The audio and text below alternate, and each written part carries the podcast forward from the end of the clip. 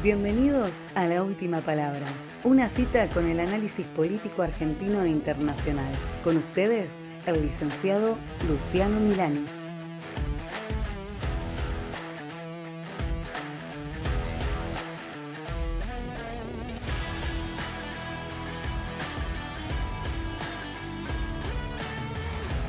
Bienvenidos al undécimo episodio de Última Palabra.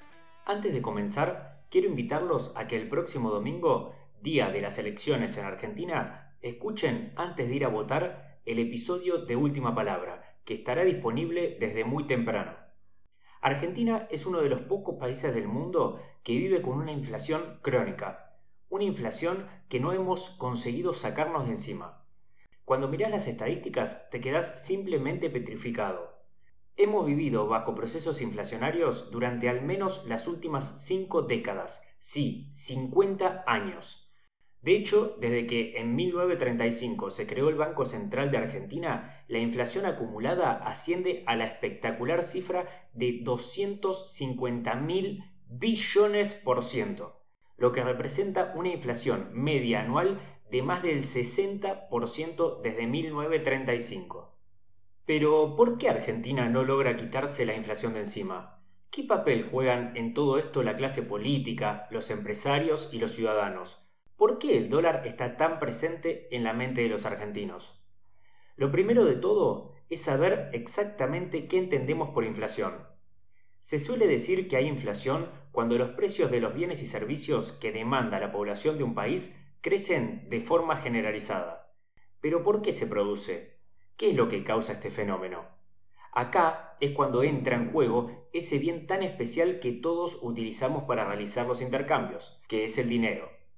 Algo que se conoce por lo general es que el dinero, la moneda históricamente, ha sido metálica y su valor venía dado precisamente por el peso y la composición del metal que poseía, cada una de cobre, plata u oro.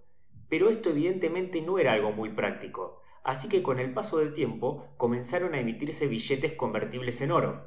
Oro y plata, que claro, eran más fáciles de transportar, de fraccionar y por lo tanto de usar. Este sistema, el de la convertibilidad, estuvo en vigor hasta los años 30, cuando a partir de la Gran Depresión de los países empezaron poco a poco a abandonarlo. Finalmente, en 1971, Richard Nixon le dio el golpe final cuando el dólar dejó la convertibilidad en oro. A partir de ese momento, el valor de los billetes pasó a depender completamente de la confianza que el mercado tuviera en el poder económico, en la solvencia del país que los emitía. Por eso es habitual que sean precisamente los billetes emitidos por los países más ricos los que mayor valor y confianza despiertan en el mercado. Al mismo tiempo, desde que sucedió esto, los gobiernos ya no tenían que guardar oro y plata para respaldar sus monedas. El final de la convertibilidad le dio a los gobiernos la posibilidad de utilizar tanto como quisieran a una vieja amiga o enemiga nuestra, la máquina de imprimir billetes.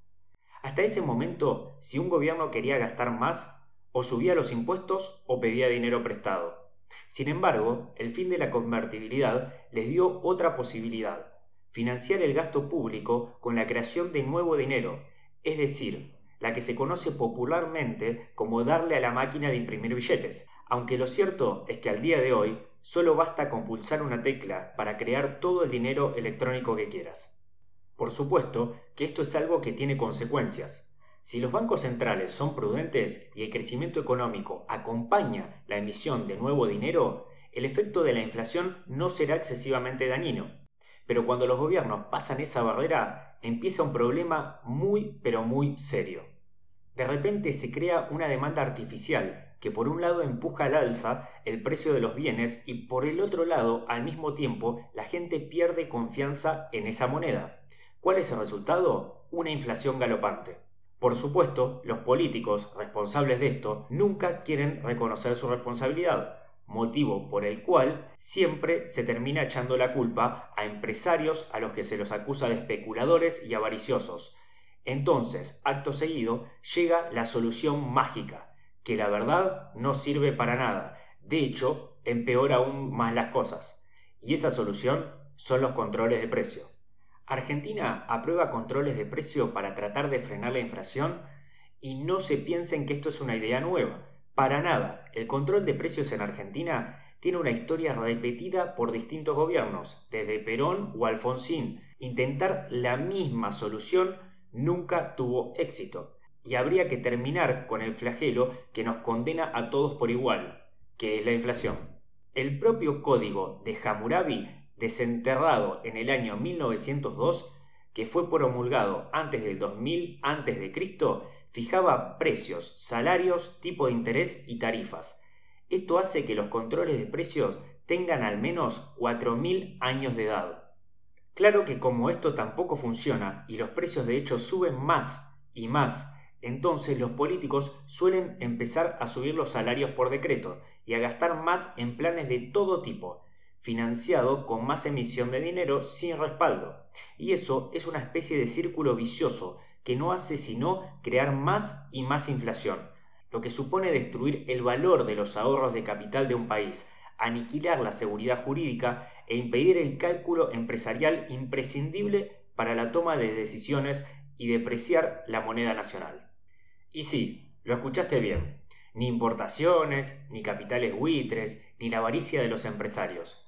Esto es como una mentira que la repiten mil veces, y al final se acaba convirtiendo en verdad. La verdad es que los enormes déficits públicos se han financiado y se siguen financiando con una enorme deuda externa y también con altísimas tasas de inflación. La solución es clara, reducir el gasto público y equilibrar los presupuestos y dejar de depender del Banco Central. Voy a dejarles un ejemplo muy sencillo que escuché en algún momento. Hoy Argentina está viviendo las consecuencias de más de 50 años de inflación y la mala toma de deuda externa, que se tomó para cubrir gasto corriente y no para generar obras o cosas que quedaran para futuras generaciones, que eso sería injusto que solo esta generación lo pague, por lo tanto sería una buena toma de deuda. Y esto es como que un día el padre de familia llegue a su casa y le diga a su esposa y dos hijos, arme las valijas porque mañana viajamos a Europa, y no solo eso, nos vamos seis meses. La familia contenta viaja a Europa, disfruta esos seis meses paseando, comiendo como reyes, hasta el día que les toca volver. Cuando vuelven del viaje, el padre los reúne y les informa que tiene algo que decirles. Miren, lo pasamos bárbaro, pero ahora nos quedamos en la calle, porque para vivir esos seis meses de lujo en Europa tuve que vender nuestra casa. De forma muy sencilla, eso es lo que hoy le pasa a Argentina. A una semana de las elecciones primarias y a 12 semanas de las elecciones de octubre, Creo que por primera vez en la historia argentina, en una elección presidencial, el motivo del voto no va a ser excluyentemente el económico, sino que se está empezando a pensar en futuro y entendiendo que estamos pagando esos seis meses en Europa que tuvimos, o los más de 50 años de inflación, para volver a la seriedad del tema. De suceder esto, debemos entender que tenemos la posibilidad histórica de hacer las cosas bien, de dejar de usar la maquinita y de una vez por todas eliminar la inflación galopante que sufrimos. Que a pesar de que gobiernos populistas digan que utilizan la máquina para financiar gasto público y planes para ayudar a los que menos tienen, claramente nos están engañando, porque esa utilización de la impresión de billetes genera una inflación desmedida que a los que más perjudica es justamente a los más pobres. Ahora queremos saber tu opinión. Seguinos y deja tu comentario en arroba Luciano Milani 7, tanto en Instagram como en Twitter, los cuales iremos contestando por esas mismas vías, porque no te olvides que vos tenés la última palabra.